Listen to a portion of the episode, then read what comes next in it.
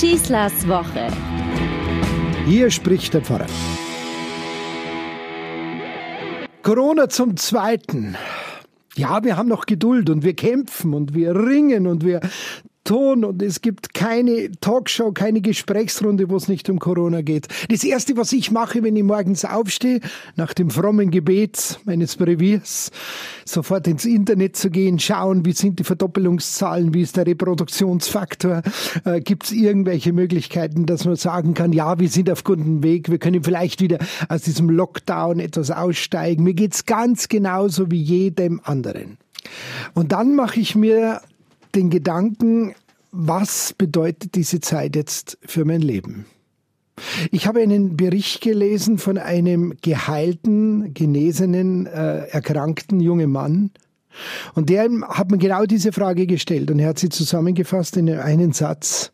Er hat in dieser Zeit wieder den Blick für das Wesentliche lernen können. Hat mich sehr beeindruckt, dieser Satz. Den Blick für das Wesentliche lernen können. Also blicke ich hinein in mein Leben. Was hat sich in dieser Zeit verändert? Ich erlebe die Menschen und ich spüre so vieles, was vorher einfach selbstverständlich war, was wir einfach so mitgenommen haben, worauf wir Ansprüche erhoben haben, sei es unsere Beziehungen untereinander, sei es Besuche machen, sei es wie gesagt, einkaufen gehen oder ins Restaurant zu gehen, Freizeit zu verbringen, in den Urlaub zu fahren zur Arbeit zu gehen, nicht Homeoffice machen zu müssen. Und jetzt kommt's, in die Kirche zu gehen, miteinander zu beten, zu feiern und zu singen. Alle diese Selbstverständlichkeiten sind weg. Könnten diese Selbstverständlichkeiten, auch wenn sie so in dieser Form nicht mehr eins zu eins wiederkehren, die nächste Zeit, doch äh, etwas Besonderes in meinem Leben werden? Hoffe ich, denke ich mir. Vielleicht werden wir es in Zukunft einfach nur schätzen, dass wir Tischgemeinschaft in einem Lokal haben, dass wir Tischgemeinschaft in einer Kirche haben, dass wir jeden Morgen aufstehen können, in die Arbeit gehen können, dass wir nicht Angst haben müssen vor meinem Gegenüber. Er könnte mich infizieren, ich könnte mich anstecken mit einer auch todbringend gefährlichen Krankheit.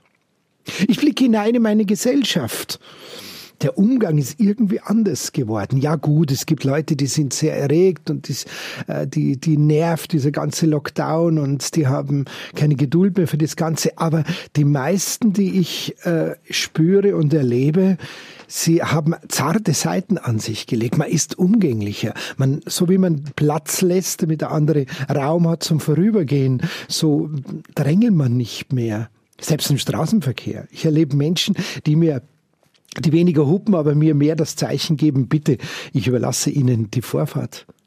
Wir fragen uns, welche Probleme sind wirkliche Probleme in unserer Gesellschaft? Wissen Sie, vor was wir noch vor wenigen Wochen diskutiert haben? Über die Kassenbonpflicht bei unseren Bäckern. Was war das für ein Aufregerthema? Heute würde man wünschen, wenn es nur um dieses Thema ginge. Heute haben wir Einzelhändler vor uns, die vor dem wirtschaftlichen Ruin stehen, die im Internet äh, Tränen vergießen, darum betteln, dass wir bei, bei ihnen einkaufen gehen.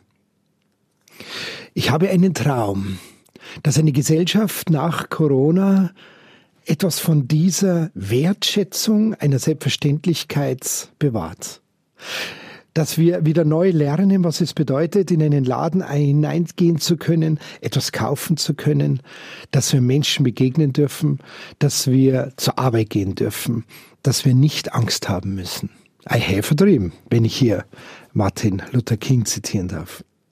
Ich habe einen Traum für eine Gesellschaft, in der man am Wochenende ins Fußballstadion geht, nur weil dort Sport getrieben wird und nicht weil dort Gewalt ausgeübt wird, weil man dort rassistische Gesänge von den Rängen hören muss oder verabscheuungswürdige Denunziationen von irgendwelchen wichtigen Leuten in unserer Gesellschaft, wie wir sie erlebt haben, kurz vor der Sperrung gegen den Herrn Hopp. Ich habe einen Traum, dass Menschen ohne übertriebenen Egoismus einfach miteinander leben und dieses schöne bayerische Lebensprinzip leben und leben lassen gelten lassen. Und da mache ich einen Blick in die Welt. Und dort habe ich auch einen Traum. Eine Welt, in der man erkennt, dass wir so aufeinander angewiesen sind, dass es völlig überflüssig ist, sich darüber hinaus noch gegenseitig zu bedrohen. Ich habe einen Traum von einer Welt, in der Menschen spüren und wissen, dass es überhaupt keinen Sinn macht, sich mit Kriegen gegenseitig zu unterdrücken. Eine Welt ohne Atomwaffen. Eine Welt, in der Menschen erkannt haben, was bringt uns diese ganze Bedrohung? Ein Virus schafft's ganz allein ohne mörderische Kriege. Ich habe einen Traum von einer Welt, in der es keine erste, zweite und dann noch dritte und vierte Welt gibt, in der Menschen unterschiedlich eingeteilt werden, in der es scheinbar lebenswertes und weniger lebenswertes menschliches Leben gibt. Ich habe einen Traum von einer Welt, in der jeder die Verantwortung auch für diese Welt spürt. Jetzt, nach Corona dann, wenn man gemerkt hat, wie ein Virus alles wegfegen kann und wir füreinander da sein müssen. Und jetzt mache ich noch einen Blick in die Kirche, da habe ich nämlich auch Träume. In eine Kirche, in eine Weltgemeinschaft der Religionen, wo ein Satz nicht mehr fällt, der da lautet, du glaubst falsch.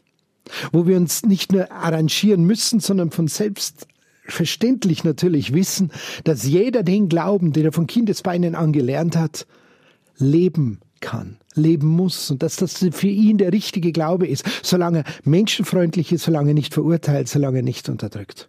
Ich habe einen Traum von zwei großen christlichen Konfessionen hier in unserem Land, die, wenn Corona vorüber ist, miteinander verkünden, wir haben verstanden, wir treffen uns zum gemeinsamen Mahl. So wie der Virus keine Unterschiede unter uns gemacht hat, so werden auch wir keine Unterschiede unter uns machen. Christus hat uns alle zur Gemeinschaft füreinander berufen.